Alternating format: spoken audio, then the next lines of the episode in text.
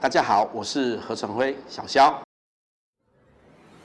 今天我们来关心一则跟经济有关的消息。就在近日，哈，俄罗斯与 OPEC 有关于石油限产的谈判破裂，随即引发。两国的有关石油的销价大战，整个石油价格在市场价格中瞬间暴跌百分之三十。好，那随着这个走势，甚至有人说，好像一桶肯德基炸鸡的价格和同样体积的石油，石油会比炸鸡还要便宜。未来可能大家会迎接。一公升的水会比一公升的石油还贵的时代即将到来。那为什么会发生这件事情呢？石油开发国家组织和俄罗斯为什么会有这个谈判，进而谈判破裂，造成整个价格崩盘的情形呢？好，其实背景是这样子：石油开发国家组织的领头羊其实就是沙地阿拉伯。好，那我们都知道，沙乌地阿拉伯近年来由于他们自己国内的财政问题，哈，特别是由随着石油价格哈长期的处于低档的状况底下，其实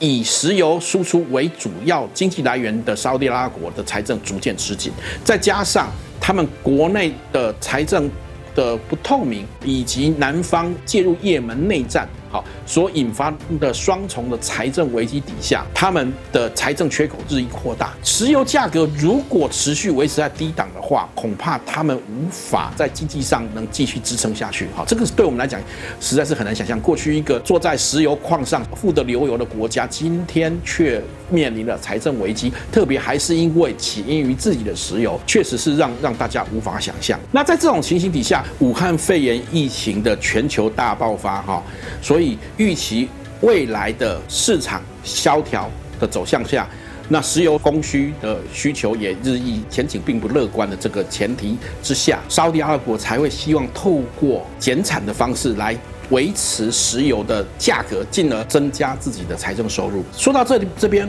俄罗斯同样作为一个以能源输出作为主要经济来源的国家，为什么不同意这件事情呢？事实上，导因于这几年的这个有关于石油价格的持续处于一个低档的状况。哈，那俄罗斯的财政一直有所谓的缺口，不复像当年在石油处于高价位的时候，哈，他们的财政状况能有比较好。再加上因为乌克兰的事情以及其他的国际事件中，他们跟许多国家之间处于一种禁运或者说某种程度的制裁经济状况底下，理论上来讲，这个削减产量好，似乎把价格提抬升下去，对俄罗斯是有利的。然而，俄罗斯现在的财政缺口好，经过他们的估算，实际上量的减少所提升的价格好，所产生的价值之间之间并没有办法。弥补原来的财政缺口，哈，实际上对于俄罗斯的实质的财政收入上面创造来讲，哈，并没有太大的注意，好，所以它本身并没有太大的动机去这样做。同时呢，对他们来讲，增产增产来创造的收入，恐怕还比这个减量提高价格还会更高，好，所以在这上上面来讲，沙地阿拉伯为首的 OPEC 国家与俄罗斯之间的利益就处于一种没有办法一致的状况，好，而俄罗斯甚至有一种说法，哈，俄罗斯的的专家也表示说，事实上对俄罗斯来讲，如果打赢这场石油大战，俄罗斯自己的存量还会获得最终的胜利。也就是说，如果最终沙特阿拉伯投降了，不再进行价格大战的话，那俄罗斯有信心可以打赢价格大战，重新回到对他们有利的局面。这是双方目目前处于一个呃价格大战开打的一个一个背景。但是呢，同时也有人提出这另外疑惑，说是不是其实这个是一切都是。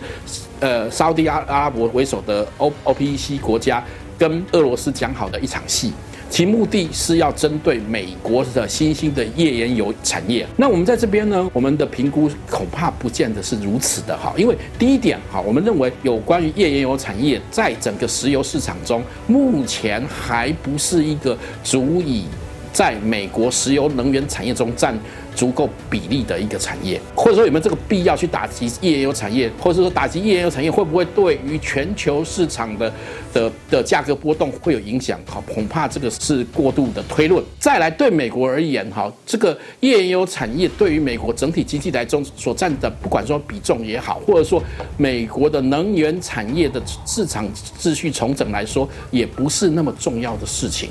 吴宁说，这场呃俄罗斯与 OPEC 之间的这个价格战，页岩油业是被波及的一方，却不是主要打击的对象。好，我想我们的判断是如此的。那么因应这样的情势，未来的石油价格在走跌的部分，对台湾的影响，恐怕最大的问题是有关于台湾在转型绿能等等产业的的步调和进程上面，似乎会遭到一定的阻碍，或是诱因缺乏。好，那么在这一点上面，我们台湾自己就要要有一个更长或更有战略纵深的思考，不能因为短期的石油价格的低档哈，就放弃这个绿能产业。当然，怎么样做一个最好的调整，以获得台湾经济最大的利益及台湾产业持续未来的发展哈，这要考验台湾人民及政府的智慧。我是何承辉，消息玻璃斋，今天谈俄罗斯与 OPEC 的石油价格大战。